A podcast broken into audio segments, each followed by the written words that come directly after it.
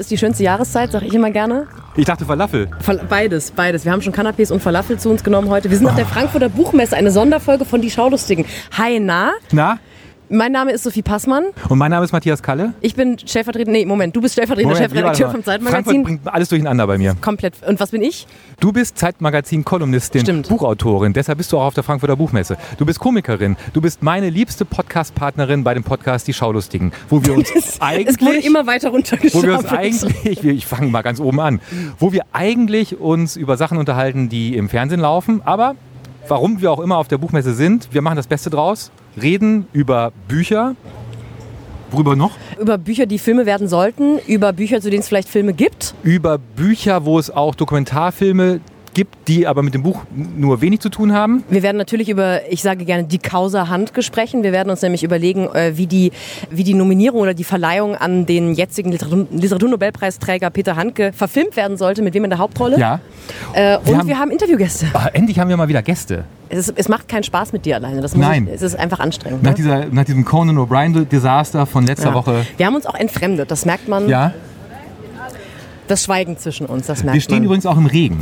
Genau, da, da, da, wir sind nicht nur in einer anderen Stadt, wir sind auch in einem anderen Setting. Wir haben kein Studio, wir haben stattdessen einfach Mikros dabei.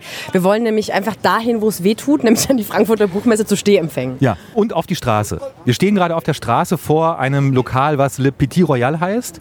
Da ist heute Abend ein Zeitmagazin-Empfang. Ähm. Ja. Wo du gleich auch noch deinen Männerliteraturtext lesen wirst, der in der aktuellen, wenn wir rauskommen, nicht mehr ganz aktuellen Ausgabe des Zeitmagazins drin ist. Ich war der Redakteur, Wie immer, habe alle Gags rausgestrichen. wie immer, Ist es trotzdem noch lustig? geht. Gut. Im Worum- Rahmen deiner Möglichkeiten ist es lustig. für die Menschen, die diesen Text nicht gelesen haben sollten, warum auch immer. Worum geht's? Es geht äh, um eine spezielle Untersparte von Literatur, die ich gerne Männerliteratur nenne. Also Vorsicht, jetzt nicht direkt eine Hassmail schreiben. Nicht alle Männer schreiben Männerliteratur. Ich meine damit eher Romane, deren einziger Plot ist, dass ein Mann existiert und Gedanken hat und durch die Gegend läuft. Ja. Und da wird dann entweder irgendwie durch Westerstadt mit dem Mofa gefahren oder durch Rom gelaufen oder und es passiert wenig, außer irgendeine dumme Schlampe hat dem Protagonisten das Herz gebrochen und man denkt viel über sich nach und hört vielleicht ein bisschen Oasis. Das ist so Männerliteratur und da habe ich generöserweise vom Zeitmagazin 3500 Zeichen bekommen, um mich zu ärgern. Ja. Die sind auch sehr gut angekommen. Bei mir zumindest. Ja, ich habe durchwachsenes Feedback, sagen wir so, bekommen.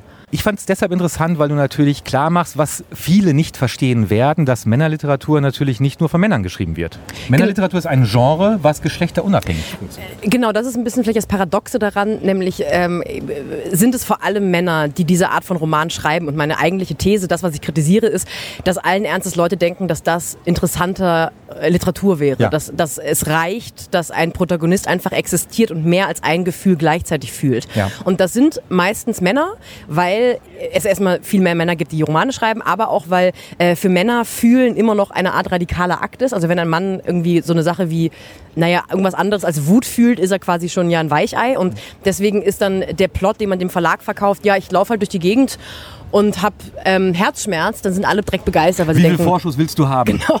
Sag einfach sechsstellig, siebenstellig, es ist Egal. uns ganz egal. Wir versteigern es irgendwie. Ähm, und darüber habe ich geschrieben, darüber sprechen wir gleich. Wir werden im Laufe der Buchmesse immer wieder das Mikro in die Hand nehmen und äh, uns unterhalten. Ja.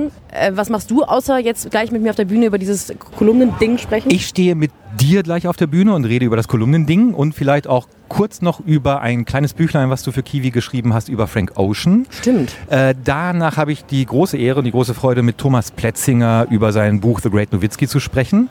Das machen wir heute im kleineren Rahmen und am Donnerstag in einem etwas größeren Rahmen. Da sind Thomas und ich im Frankfurter Schauspielhaus, reden auch über das Buch. Thomas liest aus dem Buch und wir bekommen Besuch von Dirk Nowitzki. Ah, Ich bin sehr aufgeregt und äh, finde aber das Buch so großartig. Da wollte ich dich eh mal fragen, du findest es nämlich auch großartig. Ja. Da hat jetzt nun ein Mann ein Buch über einen anderen Mann geschrieben, wo die sehr männliche Sportart Basketball Ja. eine entscheidende Rolle spielt. Das aber ist- es ist trotzdem keine Männerliteratur. Nein, überhaupt nicht. Das ist der, der schöne Beweis dafür, dass dieser Begriff natürlich total zugespitzt und leicht dümmlich von mir gewählt ist, wie ich meistens Begriffe wähle, über die ich schreibe. Ich wollte dir noch rausredigieren, aber du hast dich mit Händen und Füßen dagegen gewehrt. Ich war nicht bereit, noch mehr Zeichen dir zu schicken, die du rausredigieren kannst. Genau, es geht wirklich immer nur um den einfallslosen Roman, so hätte man es auch nennen können. Ja. Und was ähm, Thomas Plätzinger, wir sprechen jetzt leicht peinlich berührt über ihn, weil er schon neben uns steht. Im Regen. Aber er schaut gerade, er schaut gerade sehr bescheiden in die Ferne, um uns zu signalisieren, ihr habt ein bisschen Pri äh, Privatsphäre, ihr könnt gerne sagen, was ihr sagen möchtet, ohne dass wir ohne dass wir uns einschränken oder zensieren müssen. Wir tun so, als sei er jetzt noch nicht neben uns. Wir tun einfach so, wir sagen, ah, guck mal da, ist das nicht Thomas Plätzinger? Oh, hallo, wir machen so ein Zufall. Ja. Komm, komm, doch rein, wenn du magst. Damit die Leute denken, Mensch, auf der Buchmesse, da geben sich die, die Promis aber die Klinke in die Hand. Es ist sagenhaft. Ich habe das erste Mal von der Existenz dieses Buches gehört vor ein paar Monaten, kurz bevor es rauskam, weil meine Lektorin beim Verlag, also wir, Thomas und ich sind beim selben Verlag, meinte, das ist ein Wahnsinnsbuch. Man muss es lesen. Mona meinte zu mir, das ist unfassbar, dieses Buch muss jeder gelesen haben, der Sport jemals gemacht hat. Und es ja. ist völlig egal, ob man sich für Basketball interessiert. Und ich war so ein bisschen, yeah, vielleicht, es kommt irgendwo auf den Stapel. So, ich werde es mal irgendwann lesen. Und dann habe ich netterweise ein äh, Exemplar geschenkt bekommen, wo Dirk Nowitzki unterschrieben hat. Und Thomas hat mir eine, eine Widmung reingeschrieben, ohne dass wir uns jemals getroffen hatten. Und ich war sofort, ich dachte, so aus Höflichkeit fange ich jetzt mal 50 Seiten an zu lesen mhm. und konnte dieses Buch nicht mehr aus der Hand legen für drei Tage und habe auf den ersten zehn Seiten bereits einmal geweint und auf den letzten zehn Seiten habe ich auch geweint. Und wir haben uns entschieden, dieses Buch heute in diesem eigentlicher Fernseh- und Filmpodcast zu besprechen. Einerseits, weil es eine nicht dazugehörige, aber auch thematisch passende Doku über Dirk Nowitzki auf Netflix gibt, über die wir kurz sprechen.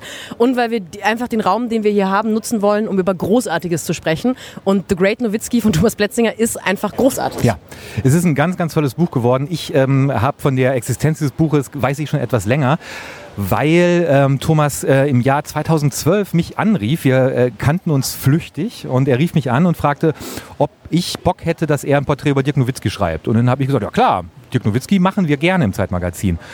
Gab nur ein Problem, er hat überhaupt gar keinen Termin mit Dirk Nowitzki. Aber er meinte, er könne mal nach Dallas fliegen, sich ein Spiel der Mavericks anschauen und ein Freund, es gäbe einen gemeinsamen Freund. Klingt und, eigentlich so ein bisschen wie ein Redakteursschreck, ja, der Pitch. Wo man eigentlich sofort sagt, wo man eigentlich sofort sagen müsste, ach weißt du was, mach einfach, wenn es klappt, rufst du nochmal an und sonst ist gut. Aber ich habe ihm gesagt, ja, wir wollen das gerne und selbst wenn er Nowitzki nicht treffen würde, wäre es immer noch ein toller Text, wenn Thomas Plätzinger in Dallas ist, sich ein Basketballspiel der Mavericks anguckt. Das war die nach Meisterschaftssaison der, der Dallas Mavericks und es wird so oder so ein toller Text, weil es eine Annäherung ist an sein Idol Dirk Nowitzki.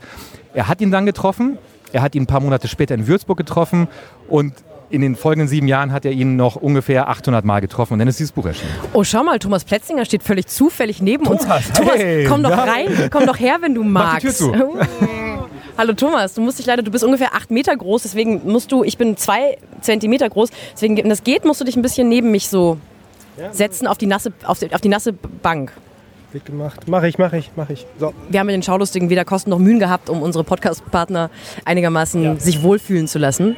Erstmal schön, dass du, dass du dir Zeit nimmst, mit uns kurz über dein Buch zu sprechen. Wie, ähm, wie waren die letzten Wochen seit dem Release dieses Buches für dich? Ach, das war gut. Äh, ich war einerseits wahnsinnig erleichtert, dass ich ähm, das jetzt fertig hatte. Das hat ja sieben Jahre gedauert und zwischendurch habe ich manchmal daran gezweifelt, dass es überhaupt fertig werden würde. Und dann ist es ein Buch geworden, dann hat man es in der Hand gehalten und dann äh, hat es auch eine schöne Aufmerksamkeit bekommen. Und dann, deswegen war es dann natürlich wahnsinnig anstrengend, aber ich bin weit davon entfernt, mich darüber zu beschweren. Also es war, war äh, gut. Es, es gibt, ähm, das schreibst du auch im Buch, eine Anekdote, wenn deine Töchter gefragt werden, ähm, was äh, mhm. ihr Vater beruflich macht. Was antworten sie dann? Äh, ja, die sagen dann, äh, sagten Dirk Nowitzki, äh, als ähm, wenn ihr Vater, äh, was ihr Vater denn so macht, äh, ja, wussten die nur, die kannten nur dieses Projekt, die wussten nur, Dirk Nowitzki ist das, was Papa macht, was Papa schreibt und äh, ja.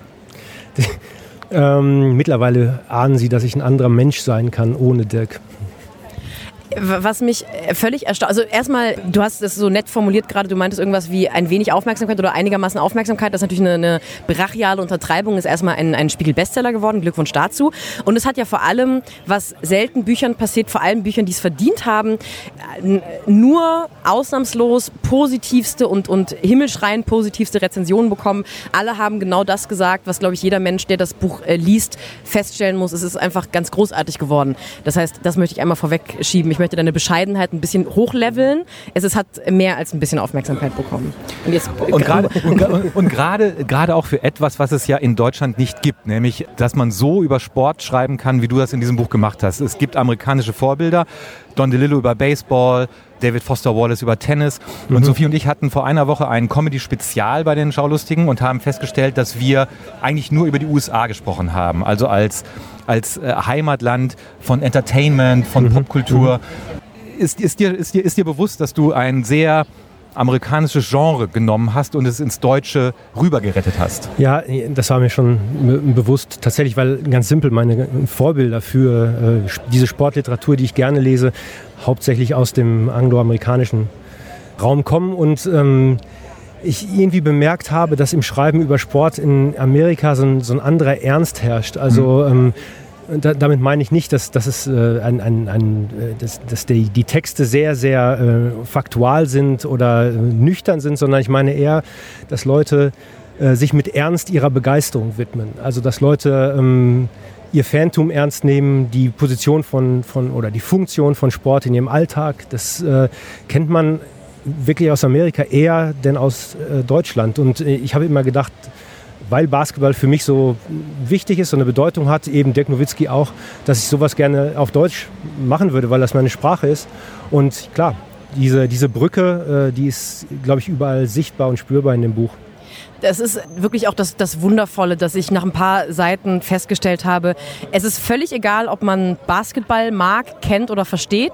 Dass man als deutscher Mensch jetzt an Dirk Nowitzki vorbeigekommen ist als Phänomen, ist relativ unwahrscheinlich. Das heißt, jeder hat eine Vorahnung, aber ich war emotional jetzt auch nicht so ultra aufgeladen. Ich kannte den ehrlich gesagt aus einigermaßen lustigen Werbespots für eine große Bank und dachte immer, ah, der hat ja Selbstironie, ist doch irgendwie nett.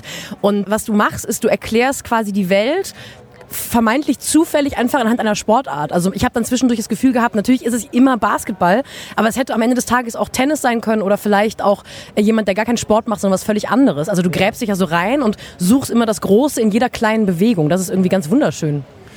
Ja, das, das stimmt, glaube ich. Ähm, ich. Mir ist so aufgefallen, äh, weil ich Dirk bei der Arbeit beobachtet habe und die, diese Arbeit umfasst eigentlich alle Bereiche seines Lebens, ne, weil er sich sehr, sehr gewidmet hat und sehr, sehr äh, auf diese, diese Tätigkeit Basketballspielen konzentriert hat.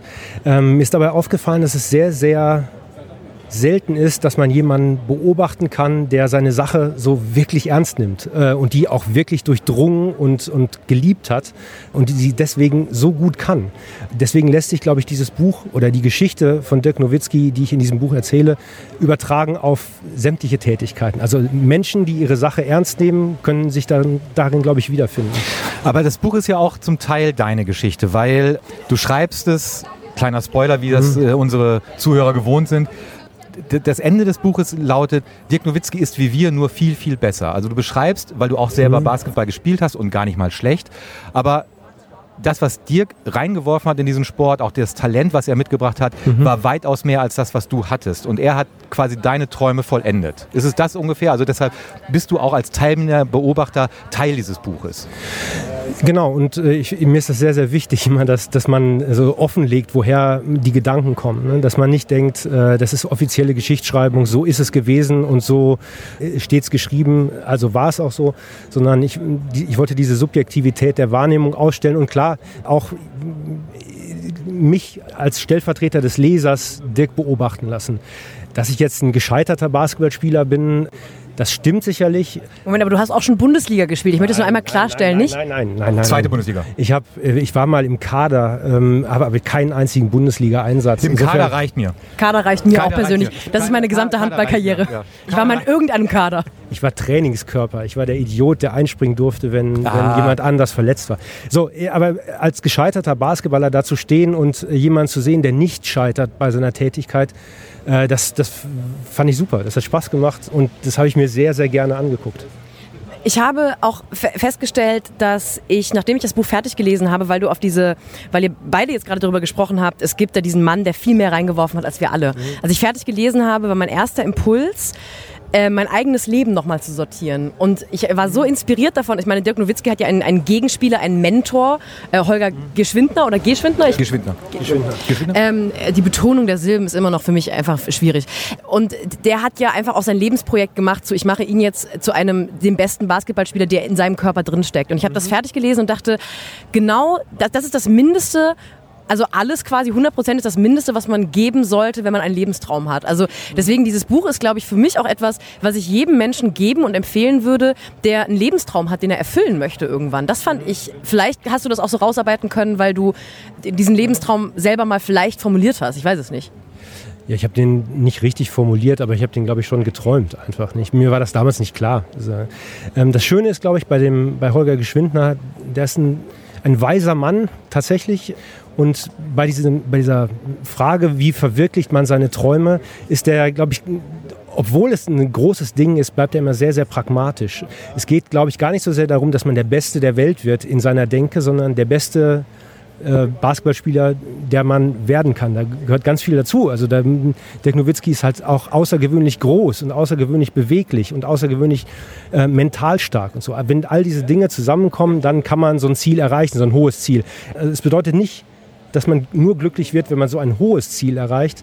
Ich glaube, der hat äh, viel pragmatischeren Ansatz, wenn man ja, der beste, bestmögliche Basketballspieler wird, dann ist schon gut. Und das kann man übertragen auf, auf andere Tätigkeiten, glaube ich. ich. ich. hatte einen interessanten Effekt bei mir festgestellt, als ich das Buch gelesen habe, dass ich so alle sechs, sieben Seiten mir bei YouTube entweder Dirk Nowitzki eingegeben habe oder auch Steve Nash und mir nochmal so die zehn besten Pässe, mhm. die zehn tollsten Freiwürfe, so Zusammenfassungen angeschaut habe, um das, was ich gerade gelesen habe, nochmal zu visualisieren, obwohl du das mhm. schon ganz, ganz toll machst und dann eine Sprache gefunden hast, die auch sehr rhythmisch mhm. und, und, und der Jazz spielt auch eine, eine große Rolle in, in dem Buch und, und beim Basketball.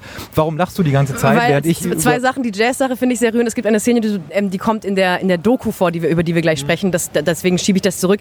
Ich musste nur so grinsen, weil ich habe das überhaupt nicht gemacht. Ich habe mir nichts auf YouTube angeschaut, weil ich mit Sicherheit auch ähm, ähm, drei Dutzend Mal weniger sportbegeistert bin als du, egal für welchen ja. Sport. Was ich aber habe, ist, dass ich zwischendurch beim Lesen dachte, lese ich jetzt gerade wirklich 30 Seiten eine Nacherzählung von einem Spiel ja. von zwei Teams, das ich nicht kenne, von einem Sport, der mich nicht interessiert und ich bin komplett gefesselt. Es ja. war so wie ein Staffelfinale von Game of Thrones, weil ich dachte, ich kann googeln, wie es ausgeht, aber ich möchte, dass Thomas nacherzählt, wie es ausgegangen ist. Das ist ja auch das Tolle an diesem Buch, dass alles, man weiß ja alles. Man weiß, wann, wann Dirk Nowitzki äh, die NBA-Champion wurde. Man weiß, wann er MVP wurde. Man weiß, wann sein 30.000er Punkt war. Man weiß sogar, dass er zurückgetreten ist. Also es ist, man weiß alles, aber du hast es, du schaffst es, dass sogar jemand wie Sophie, sogar jemand wie ich trotzdem jede Seite wie so ein Page-Turner, wie so ein Page-Turner umschlagen und, und, und dieser Effekt, dass man sogar noch Sachen sich bei YouTube anschauen will, muss. Und wir beide haben dann auch gleichzeitig oder parallel zu dem Buch uns der perfekte Wurf angeschaut, diese Netflix-Doku. Was für eine wunderschöne Überleitung, Matthias Kalle. Als hättest du nie was anderes gemacht in deinem ich, Leben. Seit zwei Minuten versuche ich das jetzt.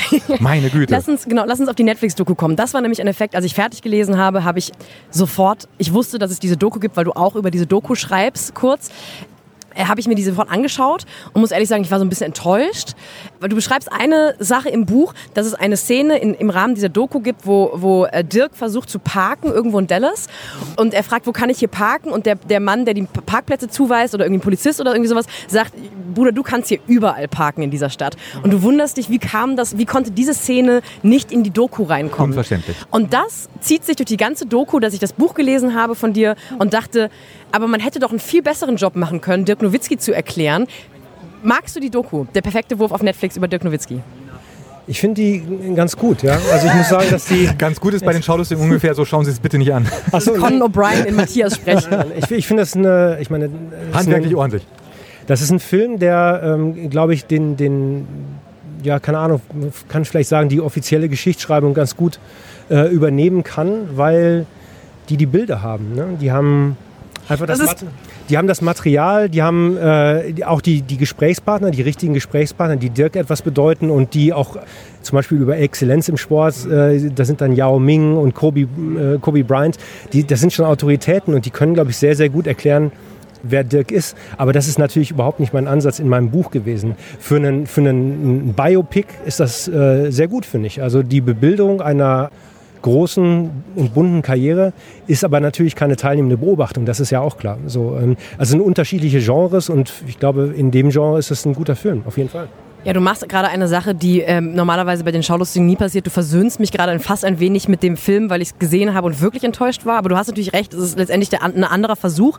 Ich glaube, die Szene, die ich am schönsten fand, weswegen es sich alleine schon lohnt, den Film meiner, meines Erachtens zu schauen, wenn man das Buch gelesen hat, ist, es gibt eine Szene, wo Dirk mit Freunden kegeln geht oder bowlen geht, natürlich eher bowlen. Und ähm, irgendjemand macht sich darüber lustig und sagt, äh, Bowlen ist auch nur Jazz und macht sich lustig über diese Holger-Dirk-Denkschule und, irgend, und, er, und er verwirft auch einen Wurf und oder er, er, pin, er, er trifft die Pins ja. nicht und, und irgendjemand sagt, oh, äh, ruf doch Holger an. Ja. Und das finde ich ist ähm, eine, für mich eine der wenigen super aussagekräftigen, nebenher gefilmten Szenen, die aber eher für mich funktionieren als Szene, als Ergänzung zu deinem Buch, um ehrlich zu sein. Ja, mein Buch muss man auch sagen, das ist eigentlich permanentes Nebenhergefilme. Ne? ich filme eigentlich immer die ganze Zeit das Set mit und äh, wenn er das Set verlässt, filme ich eben auch das mit, mein, mit meinem Stift sozusagen. In einem großen Kinofilm, in einer Kinodoku kann man das sich, glaube ich, nicht so ganz erlauben, dass man das äh, zu so einer Mischung aus Making-of und äh, eben Film macht. Das ist, glaube ich, einfach sehr, sehr kompliziert, weil das ein anderes Publikum ist und die Erwartungen an ein, ein Biopic natürlich völlig andere sind als an eben eine teilnehmende, teilnehmende Beobachtung. Was für eine schöne Unterhaltung. Es fängt nur leider an, mittlerweile brachial zu regnen. Meine Frisur war zu Beginn dieses Podcasts noch einigermaßen okay. Der Zug ist abgefahren jetzt. Wir stellen uns vielleicht mal rein. Ja. Wir bedanken uns sehr, dass du die Zeit genommen hast. Und ich, also ich möchte zumindest für mich uneingeschränkt dieses Buch empfehlen. Thomas Pletzinger, The Great Nowitzki. Lest es alle, egal was euer Traum ist und egal ob ihr euch für Sport interessiert. Ihr, ihr solltet es lesen, es wird euch glücklich machen und auch traurig. So ist das. Ich kann mich da nur anschließen und ich freue mich, dass ich dich gleich noch auf der Bühne habe und am Donnerstag auch. Und dich auch, Sophie. Ich gleich noch auf der Bühne. So nie wie ich bin, weil ich direkt so freust du dich auch bei mir ein ja, bisschen? Ja, wir freuen uns alle. Wir okay. freuen uns alle, wir weil wir rein. machen immer noch weiter mit dem, was wir lieben. Ähm, äh, wir gehen mal rein und wir äh, treffen uns bestimmt in, in ein paar Tagen hier in Frankfurt wieder.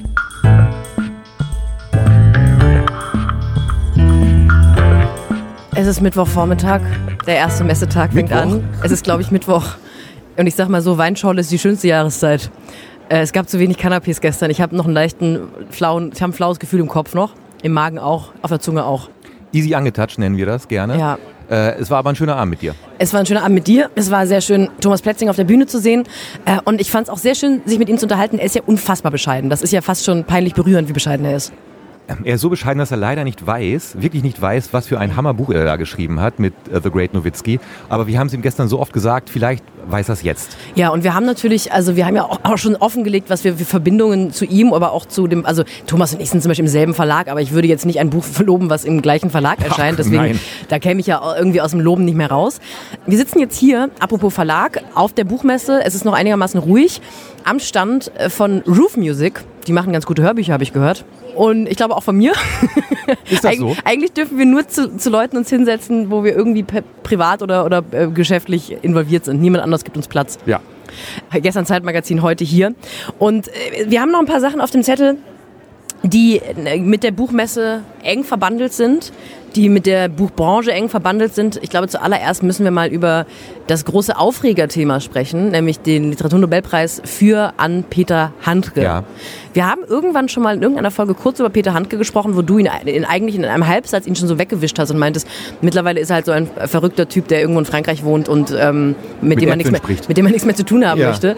Was, was hältst du von Peter Handkes Literaturnobelpreis? Ich bin da ganz bei unserem Freund Sascha Stanisic, der am Montag vollkommen zu Recht den Deutschen Buchpreis gewonnen hat und in einer, wie ich finde, grandiosen Rede alles zu Peter Handke und die Verleihung an ihn gesagt hat. Und ich möchte mich dem vollumfassend anschließen. Die Sache mit Handke, für alle Menschen, die die Verleihung vom Buchpreis leider verpasst haben, weil sie tausend andere Sachen hatten, die besser waren.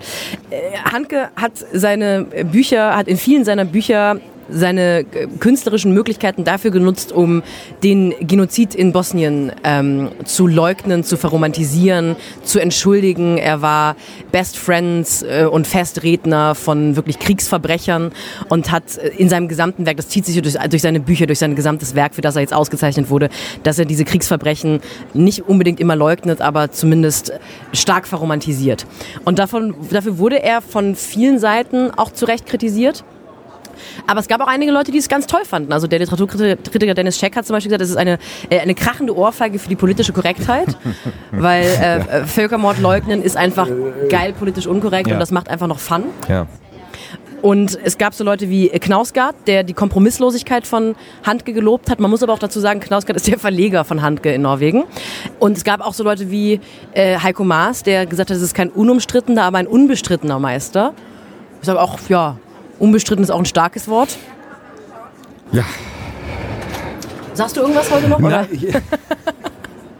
Ich wollte die nie unterbrechen. Ich wollte nicht unhöflich sein. Und die äh, Vorsitzende der, der PEN-Vereinigung, des PEN-Zentrums, hat ihr tiefes Bedauern sogar ausgedrückt. Und das passiert sehr selten, dass die, dass, das, dass die PEN-Vereinigung irgendwelche Literaturpreise äh, kommentiert. In dem speziellen Fall haben sie, haben sie im Prinzip gesagt, was zur Hölle läuft bei euch eigentlich falsch.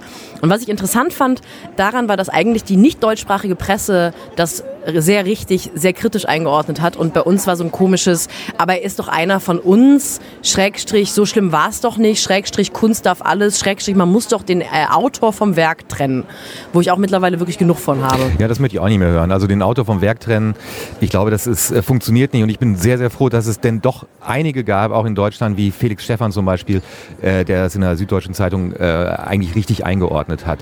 Und was mir ein bisschen zu kurz kam, ist, dass ich, äh, dass Peter Handke einfach auch ein schlechter Autor ist. Ähm, darüber wurde leider viel zu wenig diskutiert oder geschrieben. Aber wir wären ja nicht die Schaulustigen, wenn wir uns dieser ganzen Sache nicht äh, auf einer anderen Ebene annehmen würden. Genau, die Frage ist ja, wie kann man denn das Thema Peter Handke und Genozid in eine funny Verpackung bringen? Ja. Und das, das ist quasi ja unsere, das, das machen wir am besten. Ja.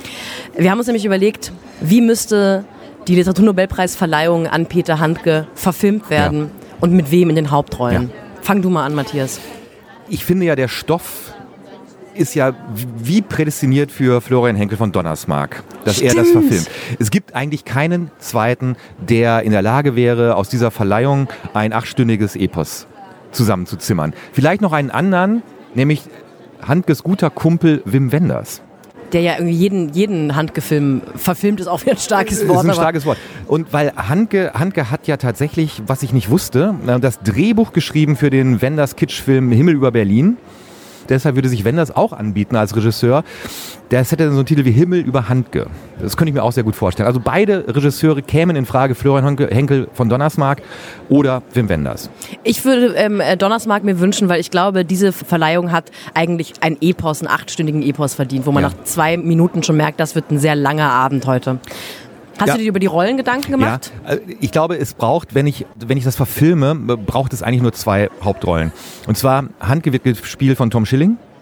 Und zwar ähm, ähm, wird er damit sämtliche Schauspielpreise gewinnen, weil er muss auch den alten Handke spielen. Den jungen Handke, den alten Handke, alles Tom Schilling.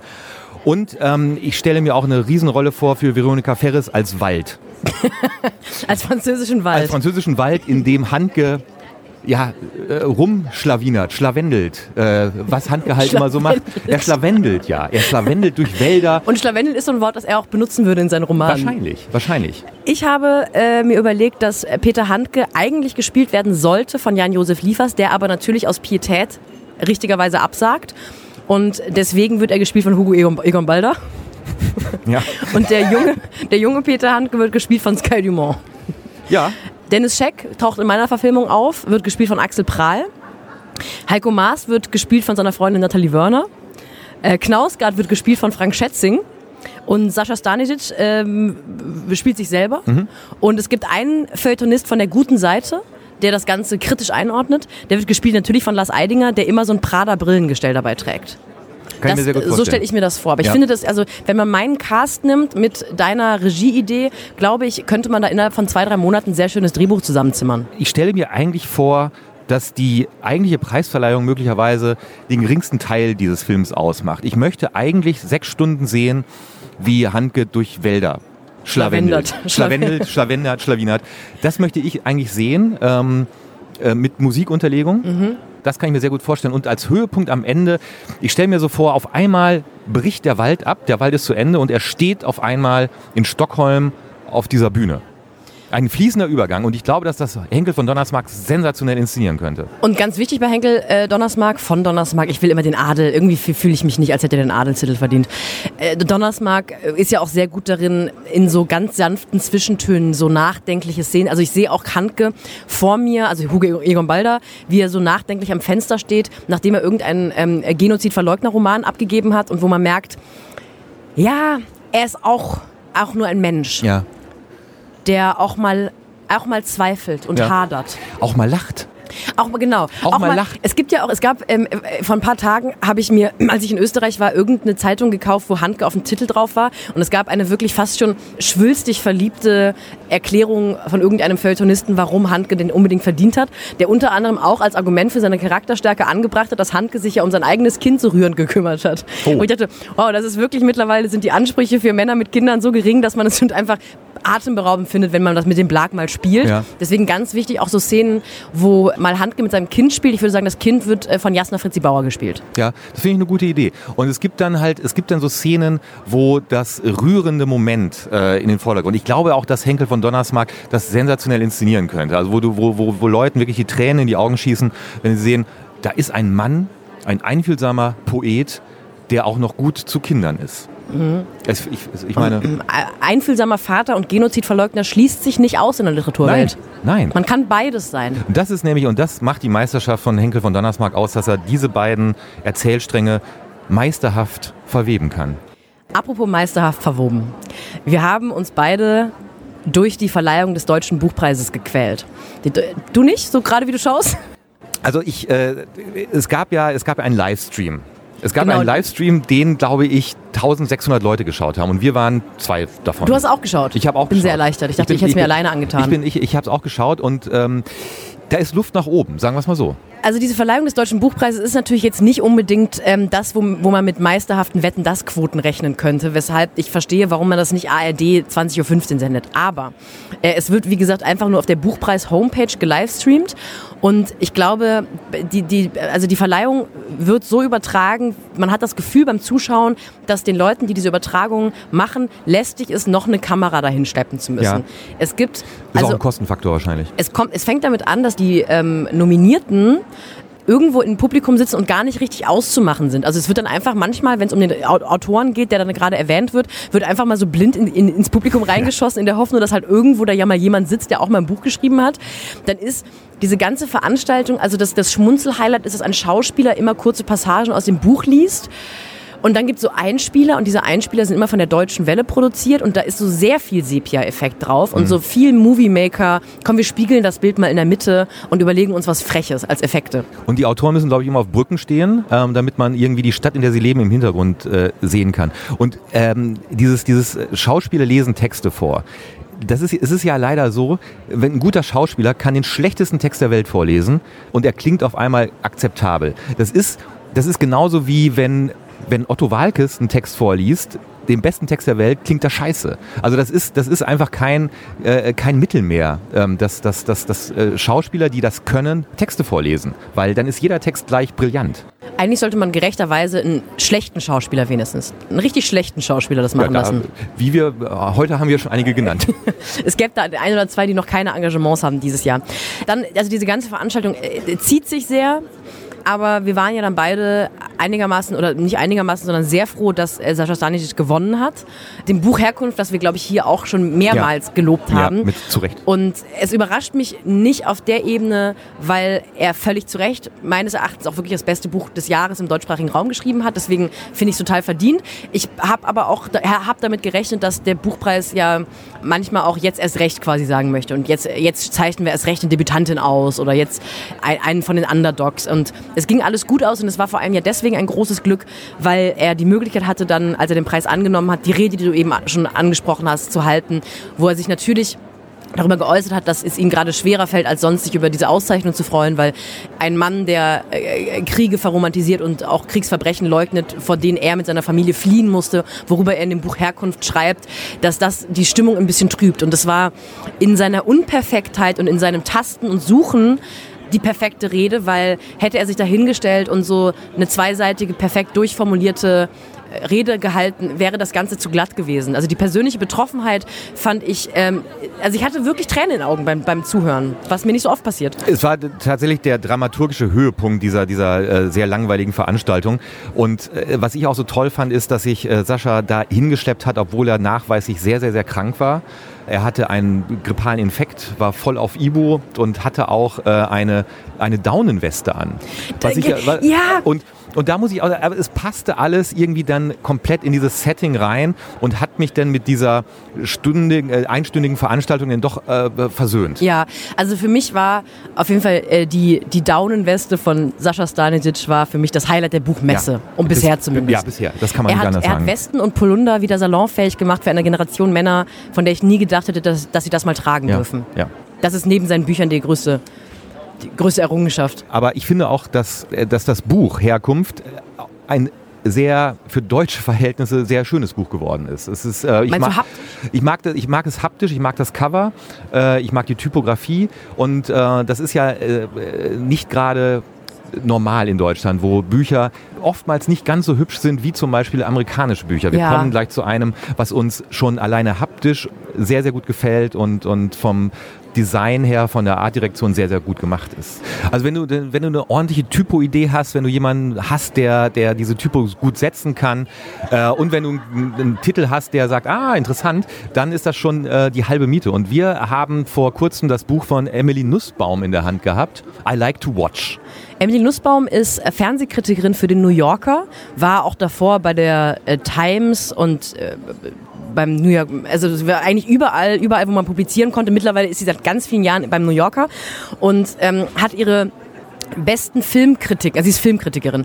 Ähm, Fernseh, Fernsehkritikerin. Film und Fernsehen. Film und und Fernsehen. Ähm, hat nicht ihre besten Filmkritiken, sondern, oder nicht von den besten Filmen, sondern die Kritiken, die sie persönlich in ihrer Karriere, in ihrer langen Karriere als am besten befunden hat, äh, veröffentlicht, zusammengefasst. Und dieses Buch ist wahnsinnig schön, wie du schon gesagt hast. Äh, und ich habe es gesehen und äh, finde jetzt nicht unbedingt, dass man ein Buch, wo Filmkritiken drinstehen, ist nicht unbedingt das, was ich sofort aus dem, aus dem Regal reiße. Aber Emily Nussbaum ich habe immer gute Laune, wenn ich Serienkritiken von dieser Frau lese, weil sie sehr gut darin ist, völlig unbekannte Serien so, mit so vielen Vergleichen zu überfrachten. Also dann, wenn man eine Serie, sie hat letztens eine Serie besprochen aus, ich glaube, Tschechien. Und natürlich hat niemand diese Serie gesehen und deswegen ballert sie in den ersten drei Absätzen erstmal so ganz viele Vergleiche. So, die Protagonisten sind wie in The Wire und, Mhm. und dann ist es ein bisschen wie House of Cards und das macht sie ganz toll, ohne dass es irgendwie zu viel wird. Und sie schreibt dabei wahnsinnig lustig und ist einfach irre klug. Sie, ist, sie, sie macht etwas, äh, was es äh, in der, in der amerikanischen Film- und Fernsehkritik häufig gibt. Sie bringt sich selber mit ein äh, in ihren Texten.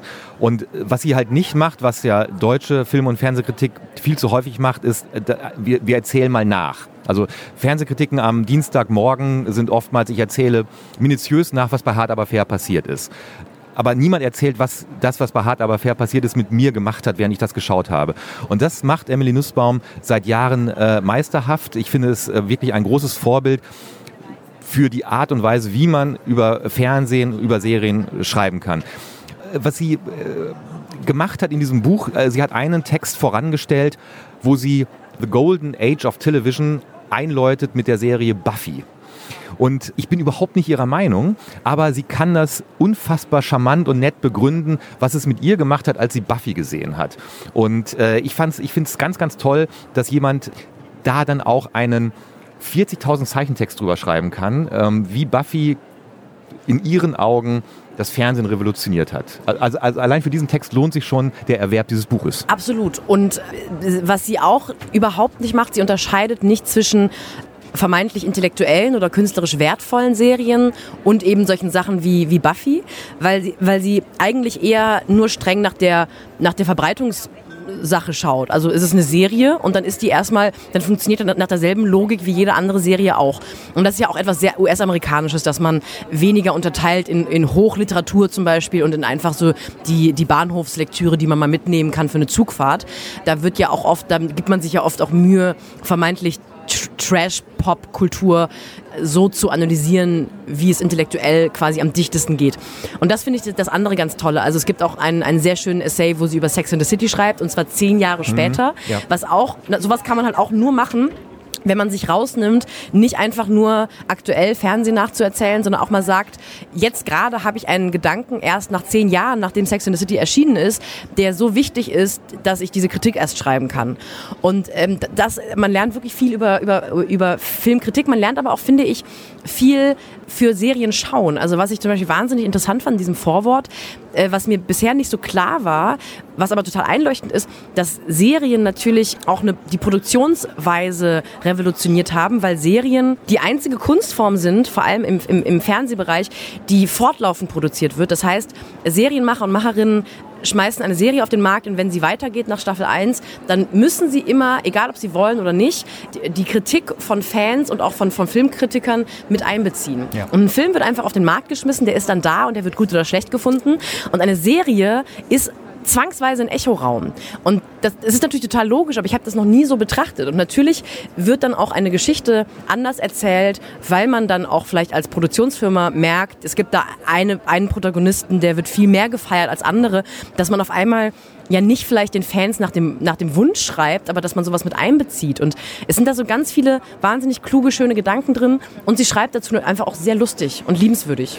Und ich finde, um so einen Bogen zu schließen zu dem äh, Buch von Thomas Pletzinger, ich finde es eine, eine sehr schöne Herangehensweise zu sagen, dass ich als Beobachter nicht unabhängig von dem Objekt bin, das ich beobachte, sondern dass ich und meine Gedanken und meine Gefühle, wenn ich etwas beobachte, sei es nun Dirk Nowitzki oder sei es Fernsehserien, dass ich da selber auch eine Rolle beispiele. Und dass es immer durch meine Augen gefiltert wird und die Gedanken und die Gefühle, die ich dabei habe, wenn ich mir etwas anschaue, sind mindestens genauso wichtig wie der technische Prozess oder die Brillanz des Writers Rooms oder der Schauspieler. Und ähm, das kann Emily Nussbaum grandios aufschreiben. Und es ist ja auch etwas, was wir in unserem kleinen Podcast auch ein bisschen versuchen, wenn wir ihn ähm, äh, Serien nahebringen oder ihnen von Serien abraten, dass wir uns da niemals rausnehmen können. Und äh, das ist eine Form von Ehrlichkeit, die ich bei Emily Nussbaum sehr schätze und bei uns beiden auch. Ich wollte gerade sagen, bei dir schätze ich die auch sehr, Matthias. Dankeschön. Außer bei Conan O'Brien. Ja. Äh, Emily Nussbaum, I Like to Watch, gibt es nicht auf dem deutschen Markt, auf Deutsch leider. Also wenn man sich kauft, muss man einigermaßen Film mit Englisch sein. Und auch, man, muss ich ehrlich sagen, auch natürlich ein bisschen Film-nerdy sein und Spaß an Filmkritik haben. Ja. Und dann hat man eine sehr, sehr gute Zeit mit diesem Buch. Ganz genau. So. Und falls Sie, das hat mich nämlich auch beim Lesen sehr interessiert, falls Sie ein anderes gutes filmkritisches Buch gelesen haben, schreiben Sie bitte unbedingt eine Mail an die schaulustigen.zeit.de, weil ich gemerkt habe, mir fällt eigentlich kein vergleichbar gutes Buch ein. Und äh, da draußen wird es bestimmt den einen oder anderen Menschen geben, der noch nerdiger ist als wir und sowas gelesen hat und uns das empfehlen kann. Leider ist es ja auch so, wie, so wie Thomas Pletzinger ein Buch jetzt auf dem Markt hat, wie es es in Deutschland vorher nicht gab, nämlich eine ernsthafte Auseinandersetzung mit Sport, gibt es halt kein Pendant zu dem Emily Nussbaum Buch auf Deutsch, weil es auch in Deutschland möglicherweise noch nicht die Sprache oder noch nicht den Raum dafür gibt, ähm, sich so mit, mit Film und mit Fernsehen auseinanderzusetzen, wie sie das tut. Ich weiß, wir sind, wir machen, wir schreiben aber noch kein Buch, sondern wir haben einen kleinen Podcast. Ich war gerade ganz aufgeregt. Wir können das machen. Ja, hallo, wir sind ja auf der Buchmesse vielleicht. Wir müssen jetzt mal ganz schnell ganz viel dringend hektisch Termine machen. Heute Abend bei irgendwelchen Sektempfängen, irgendwelchen Verlegern in den Ohr liegen. Ich habe da eine wunderbare, komm mal näher, ich habe eine mm. Idee. Komm mal, komm mal her. Psst, ich schicke dir morgen ein paar, ich schicke dir morgen ein, zwei Zeilen dazu. Und wir haben uns natürlich noch überlegt, wie kann man das Thema Buch und Film noch ein bisschen schöner weiterdrehen hier auf der Buchmesse. Und jeder von uns hat eine kleine Hausaufgabe bekommen. Ja. Wir haben nämlich überlegt, was für ein Buch, was, woran wir im letzten Jahr oder in der letzten Zeit großen Spaß hatten, sollte dringend mal verfilmt werden, wurde aber noch nicht verfilmt. Genau. Und du hast ein letzter Sommer mitgebracht. Ich habe ein letzter Sommer von Steve Tessage, ein Buch, was äh, ich fürchte nicht die Aufmerksamkeit in Deutschland bekommen hat, die es äh, hätte verdient. Das Buch ist, glaube ich, schon vor 15 Jahren erschienen äh, auf Deutsch. Äh, Steve Tessage eigentlich Drehbuchautor. Er hat unter anderem das Drehbuch zu Gab und wie er die Welt sah, die Filmadaption des John Irving Buches geschrieben. Und Steve Tessage hat in seinem Leben zwei Romane geschrieben. Das eine heißt Abspann und handelt von einem Script-Doktor. Das Buch ist auch sehr toll. Aber vor allem ein letzter Sommer hat mich komplett weggeballert. Ähm, Ganz kurz zum Inhalt. Es geht um, es spielt in einem äh, Vorort von Chicago Anfang der 60er Jahre und es gibt einen äh, jungen Ich-Erzähler Daniel, der sein letztes Jahr auf der Highschool verbringt. Und sein Leben plätschert so dahin. Er hat zwei beste Freunde. Und an eines Abends, er kommt gerade von einem Ringerturnier, äh, sieht er, wie in der Nachbarschaft ein, ein junges Mädchen mit ihrem Vater neu einzieht. Und dieses, die, die, dieses Mädchen, äh, so ein Mädchen hat er noch nie gesehen. Sie sieht geheimnisvoll aus, sie sieht wunderschön aus, sie hat Sachen an, von denen er nicht wusste, dass äh, Mädchen diese Sachen anhaben können.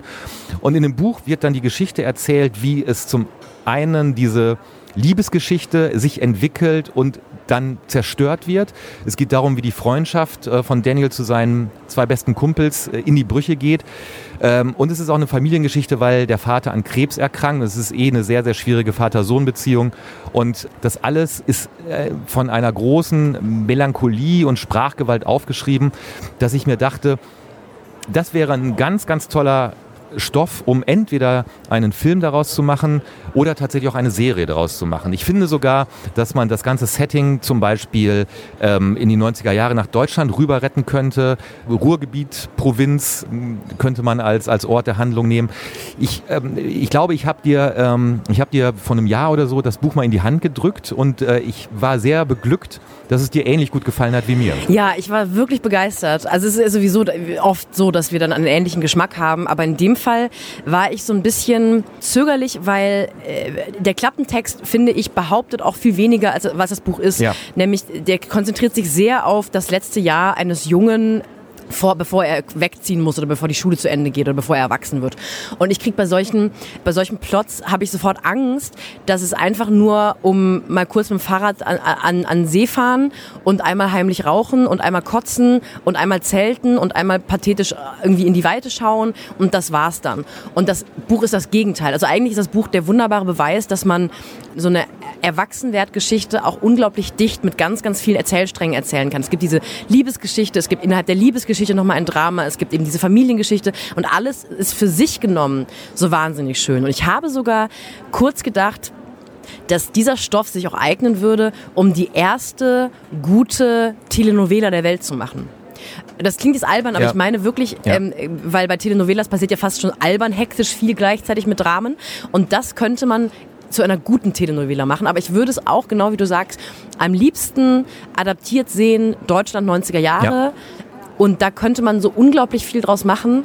Und ich habe es gelesen und ich bin so dankbar, dass ich es gelesen habe. Ich hatte vor einem halben Jahr einen kurzen Schockmoment, weil mir, ähm, als ich mich bei Netflix eingeloggt habe, ploppte auf einmal auf, neu bei Netflix, ein letzter Sommer. Und es gibt eine, eine, eine, ein, ein Teenager-Film, eine Teenager-Romanze, der so heißt, der aber nichts, aber auch wirklich gar nichts mit dem Buch zu tun hat. Äh, leider nicht so gut, ähm, aber äh, ich glaube, der, der Titel wäre immer noch frei, weil ein letzter Sommer es ist nicht nur ein Sommer, glaube ich, es ist sogar eigentlich ein ganzes, ein ganzes Jahr, ähm, was erzählt wird in diesem Leben von, von, von Daniel Boone. Und wir wären, wir wären sofort bereit, äh, wenn es nicht, nicht, nicht nur zu schauen, sondern möglicherweise sich auch Gedanken darüber zu machen, wie dieses Ding, wie dieses Buch, wie dieser Stoff ähm, verfilmt werden könnte. Ich habe ein Buch mitgebracht, das mir auch im letzten Jahr großen Spaß gemacht hat. Es ist von Caitlin Moran, einer britischen Autorin, und ist ihr Roman How to Be Famous. Ihr erstes Buch war How to be a Woman. Das war eine memoirartige feministische Festschrift, würde ich sagen. Caitlin Moran ist eigentlich Musikjournalistin und ist in den 90ern in London hat sie gearbeitet und hat natürlich deswegen diese ganze brachiale Britpop-Phase und, und Brit-Rock-Phase mitbekommen und ist deswegen bis heute in ihrem Schreiben sehr geprägt von einer großen Begeisterung für traurige Jungs, die auf ihre Gitarren schauen. Und der Plot von äh, How to Be Famous ist, die Figur, die sehr ihr ähnelt, ist in den 90ern in London Musikjournalistin. Und ähm, sie versucht sich so durchzuwursteln und das Tolle an dem Buch ist, dass es ganz viele wunderbar auf unterschiedliche Art und Weise schillernde Nebenfiguren hat. Ähm, es gibt zum Beispiel einen Mann, mit dem sie zusammen war, der dann, äh, der ist Musiker und der wurde irgendwann absurd berühmt. Also so Oasis berühmt. Und dann, die haben sich nicht deswegen getrennt, aber aus den Augen verloren. Und sie versucht immer wieder an ihn ranzukommen, aber er auch an sie. Und das ist so eine schöne Geschichte. Sie hat komplett verrückte Freundinnen, die auch eine, so eine feministische Punkband gründen oder gegründet haben. Alle sehr exzentrisch. Und an dem Buch hat mir wahnsinnig gefallen, dass wir sind da wieder bei dem englischsprachigen Entertainment-Anspruch. Ja. Das Buch ist ein sehr gutes Buch. Ja. Es ist ein gut geschriebenes, unterhaltsam geschriebenes Buch, das von sich gar nicht behaupten möchte, Hochliteratur zu sein. Aber es macht einfach Spaß, es zu lesen. Ich habe es nicht aus der Hand lesen wollen. Ich würde die Verfilmung davon gerne sehen, weil ich einfach Filme sehr liebe in der Ästhetik der 90er Jahre in London, die auch noch in der Musikbranche spielen, weil ich einfach nicht genug bekommen kann von äh, traurigen, dünnen Jungs mit Pilzkopffrisur und äh, weil die Protagonistinnen alle so ganz aufregend und schillernd beschrieben werden. Also die sehen einfach alle höllencool aus und ich würde gerne alle Frauen sehen. Also du würdest den, den, den Stoff nicht nehmen und in eine andere Zeit setzen oder in einen anderen Ort, sondern du würdest da schon werktreu bleiben. Wollen. Auf jeden Fall, weil ich, und das unterscheidet mit Sicherheit jetzt auch mein Buch und dein Buch, dein Buch ist äh, literarisch sehr wertvoll. Es ist, äh, hoch, ist ein Klassiker, es könnte ein Klassiker werden und sein, weil er eigentlich in jede Zeit passt, weil die Konflikte, die beschrieben werden, überall hinpassen. Äh, das Buch von Katie Moran ist mit Sicherheit kein Klassiker, das ist sehr gute Popliteratur. Und die große Stärke und das, große, das Interessante an dem Buch ist die Branche und die Zeit und diese aufregende Zeit. Und natürlich ist die Besonderheit ja auch von ihr, dass sie als junge Frau in einer Branche, die nur aus Jungs besteht, arbeitet. Und es gibt da so ein paar allgemeingültige Konflikte, aber sie will auch, hat auch gar nicht den Anspruch, die Welt zu erklären. Sie möchte eigentlich nur die zwei, drei Jahre dieser Frau in London erklären. Und möchtest du daraus eher einen Film machen wollen oder eine Serie? Ich möchte einen Film. Okay. Ich glaube, das ist wirklich eine der wenigen Sachen, die ich gar nicht als Serie erzählt haben möchte, weil ich ahne, dass es da auch gar nicht genug dann zu erzählen gibt. Hast du Schauspieler schon im Kopf? Es, ja, also es müssten ja dann britische Schauspieler sein. Ich könnte mir sehr gut vorstellen, die Protagonistin hat einen völlig verrückten Vater, der auch zwischendurch einfach mal für drei Wochen bei ihr einzieht, in diese Einzimmerwohnung in London, die sie hat, und da dann irgendwie kifft und rumhängt und Drogen nimmt und so ganz komische Midlife-Crisis fährt. Ähm, für den würde ich mir interessanterweise gerne ähm, Andrew Scott vorstellen, der Hot Priest aus Fleabag. Ja, ja. Äh, und Ist zwar als seine erste Rolle als nicht attraktiver Mann. Also er müsste ja. quasi älter gemacht werden. Er müsste sich entweder ein kleines Bäuchlein anessen oder das müsste anders geregelt werden. Aber ich würde ihn gerne sehen als älteren Dad. Okay. Das wäre sehr aufregend, glaube ich. Ich hätte komischerweise Hugh Laurie da, äh, ah. wäre mir da jetzt als erstes eingefallen. Ja. Oder, oder, lass es dir auf der Zunge zergehen, Hugh Grant. Ich auch gerade gedacht. Weil Stimmt. Hugh Grant hat ja gerade seinen absoluten Moment, finde ich. Also, Warum? Also, weil, weil ich finde, dass Hugh Grant äh, sehr, sehr toll gealtert ist. Und ich, ich fand ihn in Paddington 2 so grandios, dass ich überhaupt nicht weiß, warum er nicht für den Oscar nominiert war.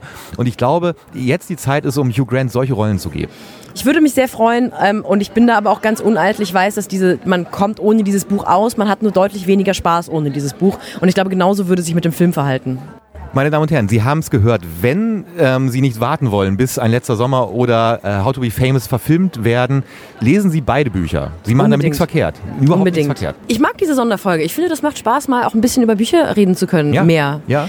Wir haben noch ein paar Sachen vor uns. Du bist morgen, glaube ich, mit Thomas Plätzinger und Dirk Nowitzki auf der Bühne. Mm. Das wird sehr aufregend. Ich bin, ich bin ein bisschen aufgeregt, weil das hatte ich auch noch nie. Also ein, ein, ein, volles Sa ein voller Saal im Schauspielhaus Frankfurt.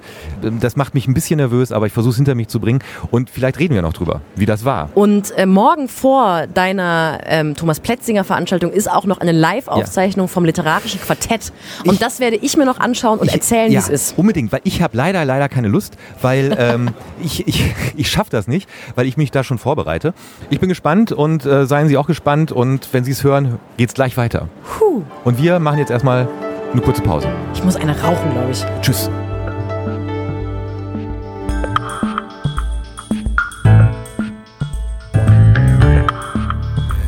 Es ist Buchmessenfreitag, der äh, letzte Tag für mich. Ich fahre wieder weg. Uns geht es gut. Ja, geht so. Wir ähm, ähm, machen jetzt ähm, die letzte Aufnahme für diesen Spezialpodcast von der Buchmesse und gestern Abend haben wir uns mal kurz getrennt. Wir sind quasi überall immer zusammen hingegangen und gestern war der Moment der Trennung, weil du bist zur Aufzeichnung des literarischen Quartetts gegangen.